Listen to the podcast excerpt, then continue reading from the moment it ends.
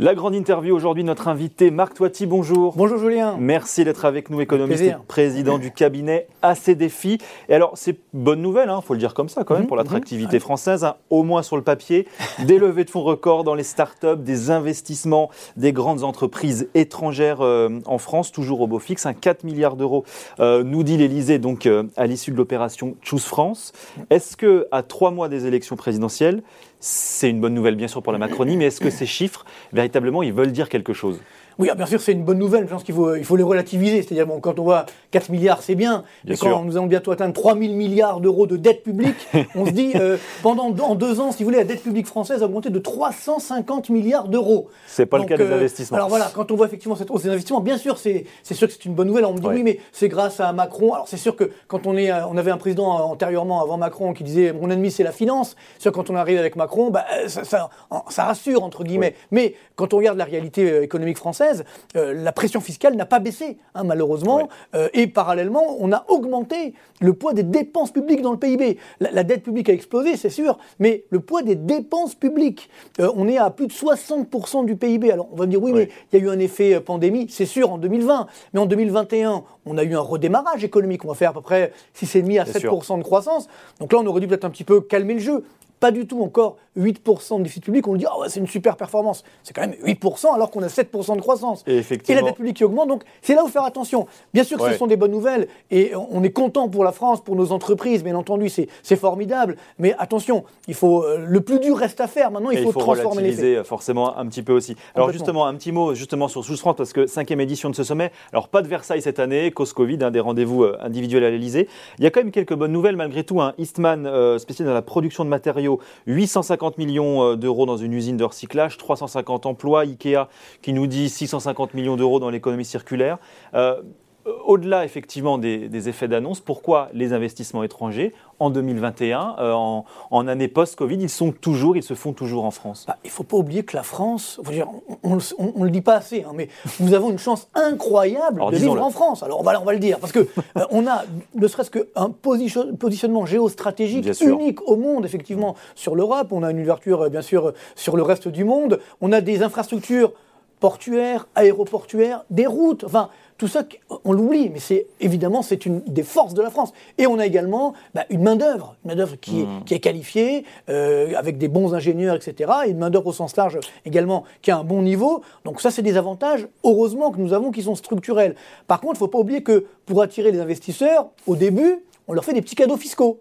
Eh oui, et parce que si on leur fait pas de cadeaux, ils viendraient pas. Donc, comme nous sommes numéro un du monde en termes de pression fiscale, évidemment, euh, il faut leur faire des cadeaux. Et d'ailleurs, très souvent, parce que ce qu'on ne dit pas dans ces enquêtes, c'est euh, les cadeaux fiscaux, c'est pendant 5 ans. Et au bout de 5 ans, on oublie de dire que beaucoup d'investisseurs repartent. Donc c'est ça qu'il faut faire. Il faut être extrêmement, Donc extrêmement prudent. il faut regarder ce qu'ils font dans 5 ans Il faut regarder ce qu'ils font dans 5 ans. Mais encore une fois, je pense que le plus important, c'est la durabilité. C'est-à-dire qu'il ne faut pas euh, juste aujourd'hui se dire, ben voilà, c'est bon, on a réussi, tout va bien. on part de loin. Il n'y euh, a, pas de GAFAM française, par exemple. Il euh, y, y, a tout l'enjeu, effectivement, aujourd'hui, du financement de notre investissement. Alors, c'est bien beau tout ça, mais je parlais tout à l'heure des, quelques milliards.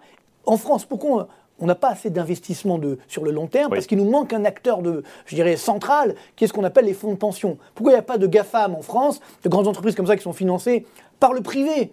Eh bien, c'est parce qu'il n'y a pas de grand... capital massif. Voilà, il n'y a pas de grands fonds d'investissement qui investissent sur le long terme, ce que peuvent faire effectivement les fonds de pension. Et nous, en France, on a besoin de ça, déjà pour financer notre retraite. Comme vous le savez, elle n'est pas financée, parce que la retraite par répartition, bientôt, elle est en train d'exploser. Donc, il va falloir aider pour financer notre retraite, et ça permettra également de financer nos entreprises en France pour faire de l'innovation. C'est ça la clé, c'est l'innovation, c'est comme ça qu'on aura une croissance structurelle plus forte demain. Alors justement, il n'y a pas de fonds de pension, mais il y a quand même un petit peu d'argent qui sont investis, notamment dans les startups. C'est un peu l'autre bonne nouvelle de ce, début de semaine. 784 levées en 2021, nous dit EY. C'est quand même un quart de plus par rapport à l'année dernière. C'est donc des enseignements euh, annuels de ce baromètre. Euh, Marc Totti, il vient d'où tout cet argent? 12 milliards et demi. S'il vient pas des fonds de pension, d'où est-ce qu'il sort? Ça, c'est le problème, malheureusement. je ne veux pas casser l'ambiance. Hein. C'est problème... 115 de plus euh, d'investissement, 115% de plus que l'an passé. Hein, donc c'est quand même énorme. Non, c'est sûr, mais pour une raison simple. C'est qu'aujourd'hui, euh, l'argent ne coûte rien. On a effectivement une planche à billets qui a explosé dans le monde entier, hein, que ce soit seulement dans la zone euro, que ce soit aux États-Unis, euh, dans la zone euro. Donc ces 784 startups, elles disent merci la Fed, merci la BCE. Bah, bien sûr et puis surtout, encore une fois, alors ça va pas durer éternellement parce qu'on avait les taux d'intérêt à zéro, etc. Donc euh, c'est sûr que on avait du cash qui était là, on a aidé beaucoup de, Français ou autres, et donc ils avaient de l'épargne qui a augmenté, ils savaient pas quoi en faire. Ils n'allaient pas mettre euh, euh, sur le livret A, mais sinon il monte à un, il a 1%, mais par rapport à l'inflation c'est rien. Donc ils se sont dit, bah, qu'est-ce qui reste? Ben voilà, on va prendre des risques, on va innover, etc. Mais c'est ça le problème. C'est encore une fois, qu'est-ce qu'il y aura à l'arrivée. Donc c'est sûr que l'investissement boursier sur le long terme, c'est le meilleur investissement. Donc ça, j'irai pas, j'irai pas là, le contraire. Mais attention, faut regarder qu'aujourd'hui, on est dans une sorte de monde parallèle, c'est-à-dire euh, de paradis artificiel entretenu par les banques centrales. Alors d'abord, il y a eu la gabegie de dette publique qui a explosé, et surtout, normalement, quand on augmente la dette publique, les taux d'intérêt augmentent. Ça ne s'est pas produit. Pourquoi? Parce que les banques centrales, justement, ont actionné leur planche à billets. Euh, je veux dire, le, bilan de la BCE a été multiplié par 4, par 4 hmm. depuis 2015, c'est énorme. Mais ça, c'est bientôt terminé, ça. Alors, alors voilà. C'est-à-dire que Heureusement, j'ai envie de dire, la fête se termine parce qu'il faut revenir. Parce que le problème de cette planche à billets, c'est que c'est vrai que ça a attiré un peu d'investisseurs, très bien, mais ça a surtout alimenté l'inflation. Et ça, je pense que c'est un des grands enjeux de 2022, parce que, en fait, l'inflation, bah, depuis 20 ans, c'est plus ce que c'est. On n'a pas eu de vraie phase d'inflation. Euh, là, on est sur des sommets, alors si je prends le cas des Américains, depuis les années 81-82. Vous voyez, en Allemagne, dans la zone euro, depuis les années 91. Donc, c'est des niveaux qu'on a rarement connus depuis 20 ans et que, je dirais, peut-être ma génération, moi j'étais tout petit quand il y avait l'hyperinflation des années 80, mais on l'a pas vraiment connu. On sent... Et surtout, le parallèle de cette hausse de l'inflation, c'est l'augmentation des taux d'intérêt. Et ça aussi, on ne sait pas ce que c'est. Hmm. On s'est habitué à des taux d'intérêt à 0%, donc on dit, bah voilà, la dette ne coûte rien, on peut continuer de s'endetter, le quoi qu'il en coûte et ne ça coûte aussi, rien. Ça aussi, ça va s'arrêter. Et, là aussi, il faudra devenir responsable sur le sujet. Ça va commencer comme d'habitude aux États-Unis, puisque la Réserve fédérale a dit que ça y est, elle allait arrêter au premier trimestre cette planche à billets. Après, elle va remonter les taux d'intérêt, ses taux directeurs. Alors, nous, en France, enfin, dans la zone euro, on attend avril 2022, évidemment. Parce que vous imaginez que si jamais on augmente le taux d'intérêt aujourd'hui, on arrête la planche à billets, ça va faire mal sur les taux. Mais regardez depuis quelques jours ce qui se passe sur les taux d'intérêt à 10 ans dans les pays de la zone euro. Ça explose. On est à, euh, noté à 0,7% il y a quelques semaines en Grèce on est à 1,6% aujourd'hui. Même nous, les Français, au moment où on parle, on est à 0,4% de taux d'intérêt à 10 ans, alors qu'on était en négatif il y a quelques semaines. Donc ça, c'est ce qu'il faut surveiller, c'est l'indicateur à surveiller, c'est les taux d'intérêt. C'est la 10 ans. C'est la clé de 2022. si les taux d'intérêt, effectivement, euh, commencent à augmenter, il y aura des répercussions énormes, bien sûr, sur les marchés boursiers, on le voit aujourd'hui, mais également pour nous tous, pour les citoyens, sur le, coût du crédit, bien entendu, sur l'immobilier qui a flambé. Donc, il y aura, bien entendu, des conséquences. 2022, c'est l'année où les taux d'intérêt vont commencer à réaugmenter, à réaccélérer 2022, Dangereusement 2022, c'est l'année du retour au réel. Je pense que c'est ça le vrai enjeu. Là, on était dans un monde irréel, surnaturel. Alors, vous savez qu'il y a eu cette pandémie dramatique. Euh, bon, ça fait deux ans, j'espère qu'elle elle va disparaître le plus rapidement possible. Mais on va retrouver également un monde normal, c'est-à-dire que où les taux d'intérêt vont devoir, être, vont devoir augmenter quand la dette publique flambe.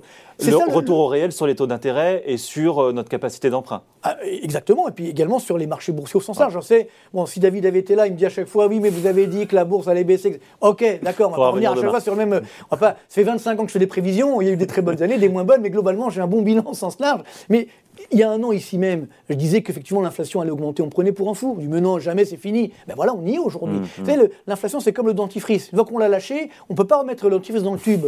Ben, c'est exactement le même problème aujourd'hui. C'est-à-dire que on a, voilà, c'est compliqué. On a lâché l'inflation et maintenant les banques centrales disent bon, c'est pas grave, vous inquiétez pas, on va remonter les taux, tout va bien se passer. Mais, mais justement, cette inflation soutenue, est-ce que les marchés vont vivre avec? Alors c'est déjà un petit peu le cas, effectivement. Est-ce que ça va être aussi une des tendances cette année où les marchés ont acquis finalement euh, le fait qu'il y avoir une inflation assez forte, assez durable, assez soutenue le, gros problème de l'inflation pour, les entreprises, donc pour les marchés, hein, c'est qu'effectivement, il y en a deux. D'abord, ça casse le pouvoir d'achat des mmh. ménages, donc ça fait moins de consommation. Et puis surtout, le vrai enjeu, c'est qu'il y a un écart aujourd'hui à ce qu'on appelle les prix à la production, ça veut dire le coût de production, et les prix à la consommation. C'est-à-dire qu'aujourd'hui, par exemple, si je prends le cas de la France, les prix à la production, ça augmente de plus de 16% sur un an, un sommet historique, alors que les prix à la consommation, on est autour des 3%. 2,8 si on prend les normes INSEE, 3,4 si on prend les normes Eurostat, bon, peu importe. Mmh. Donc, c'est-à-dire que les entreprises n'ont pas répercuté encore la hausse des, coûts de production sur les prix de vente. Mm. Donc, si ça arrive, c'est bien, mais si ça n'arrive pas, elles vont devoir rogner sur leurs marges. Mm, mm. Et si les marges reculent, finalement, les marchés boursiers auront moins de profit, donc les marchés boursiers vont en prendre ombrage. Donc, ce qui veut dire que, oui, aujourd'hui, cette inflation, elle est là. Alors, je rassure hein, nos auditeurs ou nos téléspectateurs, on va avoir une baisse de l'inflation à partir de la mi-2022 vraisemblablement parce qu'on a un ralentissement économique. Mais en attendant, il y a cette inflation qui est là, les banques centrales vont devoir réagir. Et moi, ce qui m'inquiète, si vous voulez, euh, pour les marchés et pour tout le monde, c'est la crédibilité de ces banques centrales. Parce que quand même, ça fait un an que les banques centrales nous font du déni de réalité. Que, les politiques mentent, ça on a l'habitude, mais que les banquiers centraux, qui sont les gardiens du temple, mentent depuis un an en disant ne vous inquiétez pas, il n'y aura pas d'inflation. Alors maintenant, ça y est, la Réserve fédérale, Jérôme Powell a fait son mea culpa. Il, a fait, il a été très fort. Il a dit écoutez, ben, on s'est trompé. Et d'ailleurs, ça n'a pas forcément fait flamber les, marchés plus que ça. Comment est-ce qu'on explique la résilience des bourses d'ailleurs là-dessus ben, Justement, il a été honnête. De ce point de vue, il, on, écoutez, on, s'est trompé. Bon, il a été honnête. Mmh, maintenant, on va mmh. réagir. Donc maintenant, on attend on, escompte, entre guillemets, que sa réaction va être positive et que l'inflation va baisser. Mais si l'inflation ne baisse pas, c'est ce que font aujourd'hui les marchés, ils commencent à s'inquiéter. Ce qui est plus inquiétant, c'est ce qui se passe chez nous dans la zone euro, hein, où Mme Lagarde, pour l'instant, n'a pas fait son mea culpa. Continue de dire, mais non, vous inquiétez pas, tout va bien, tout est sous contrôle. Ça, c'est dangereux parce que si l'inflation continue d'augmenter, nos amis allemands, vous savez qu'ils ont une peur bleue de l'inflation, euh, la, tension est en train de monter. Hein. je, je, parlais avec des, amis des journalistes, notamment et des économistes de Francfort, qui mettent une pression sur Mme Lagarde qui est dangereuse. Et donc, de ce point de vue, attention, la clé des banques centrales, c'est la confiance, c'est la crédibilité. Si on perd cette crédibilité, alors là, c'est très dangereux, euh, justement pour les taux d'intérêt euh, à long terme qui peuvent augmenter. Et encore une fois, hein, je rappelle les chiffres, hein, la dette publique qui explose, bientôt on va être à 3 000 milliards d'euros euh, en France. Pour l'instant, on n'a rien vu de tout ça. Parce que c'était le quoi qu'il en coûte, ça ne nous coûtait rien. Maintenant que ça commence effectivement les taux d'intérêt à augmenter, là on va voir le vrai coût de tout ça. Toute cette gabegie de dépenses publiques et de planches à billets. C'est maintenant que le, coût va, être, va devoir être supporté. Alors on va voir une accélération là, effectivement de tous ces indicateurs et de tous ces éléments dans les mois qui arrivent. Ça va corroborer d'ailleurs plus ou moins avec le, cœur de la campagne présidentielle, février, mars, avril. Ah euh, comment est-ce que ça va se passer? Est-ce qu'on va peut-être enfin du coup avoir l'occasion de parler un peu plus d'économie, un peu plus de macroéconomie dans la campagne? Bah, Ça serait formidable, bien entendu. Hein. Eh oui, dire que mais malheureusement, euh, j'en doute, hein, parce qu'on n'en parlera pas, on le voit aujourd'hui, hein, les, thèmes. Alors bien sûr, on, dit c'est le pouvoir d'achat. On a fait quoi le pouvoir d'achat en France Et voilà, on fait un chèque de 100 euros, vous êtes content. Non, c'est pas ça le pouvoir d'achat. Le pouvoir d'achat, c'est ce que mes revenus augmentent plus que les prix. C'est ça le pouvoir d'achat. Donc pour ce faire, il faut qu'il y ait des Et pourquoi on ne parle pas assez d'économie d'ailleurs pour l'instant depuis le début de la campagne bah, Le problème, c'est qu'on a euh, malheureusement une carence de culture économique en France et que globalement, bah, à chaque fois qu'on parle d'économie, c'est politisé.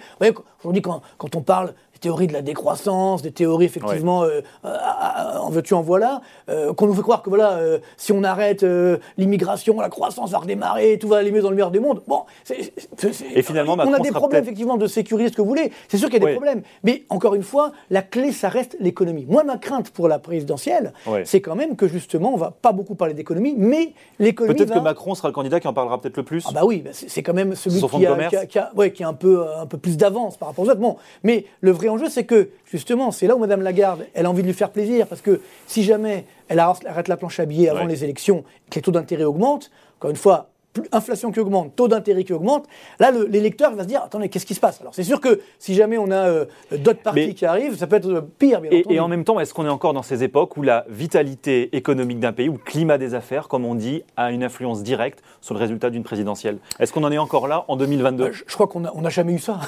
C'est pas faux. C'est-à-dire que je crois qu'en France, on n'a tellement pas de culture économique. en France, malheureusement, on a une culture de lutte des classes. Bon, la bonne nouvelle, quand même, c'est que justement, bon, on voit l'extrême gauche qui, euh, qui s'est effondrée. Donc, c'est-à-dire que, bon, on a compris que la lutte des classes, c'était pas l'avenir. Quoi. Donc ça, c'est pas mal. Parce que bon, l'URSS, ça fait quand même plus de 20 ans que ça disparaît. On avance un peu. Mais voilà, on avance un petit peu, ou quasiment. Donc là, on, avance dans le bon sens, ça c'est sûr. Mais néanmoins, on a besoin aujourd'hui d'améliorer cette culture économique et de faire prendre conscience que quand on dit, voilà, il faut juste baisser un petit peu la dépense publique, c'est pas pour faire mal, c'est qu'il faut optimiser effectivement cette dépense publique. Parce que si on ne le fait pas, le danger, c'est quoi? C'est qu'à la fin, pour financer cette dette publique, quand la BCE, ne le financera plus, ben, il faudra augmenter les impôts. Donc là, c'est que tout le monde dit, non, non, c'est promis, on n'augmentera pas les impôts. Les promesses n'engagent que ceux qui croient. Et là, effectivement, il y a un vrai danger pour l'après-présidentielle, là où on n'aura plus toutes les aides. Et il y a un risque de, effectivement, d'augmenter les impôts, notamment sur l'épargne. Ça pourrait être effectivement très dangereux. Moralité, lisez et regardez Boursorama. Voilà, heureusement que vous êtes là. Et, David aussi, surtout. Merci beaucoup, en tout cas, Marc Toiti, d'être venu nous voir, président du cabinet AC Défi, économiste aujourd'hui dans Ecorama sur Boursorama.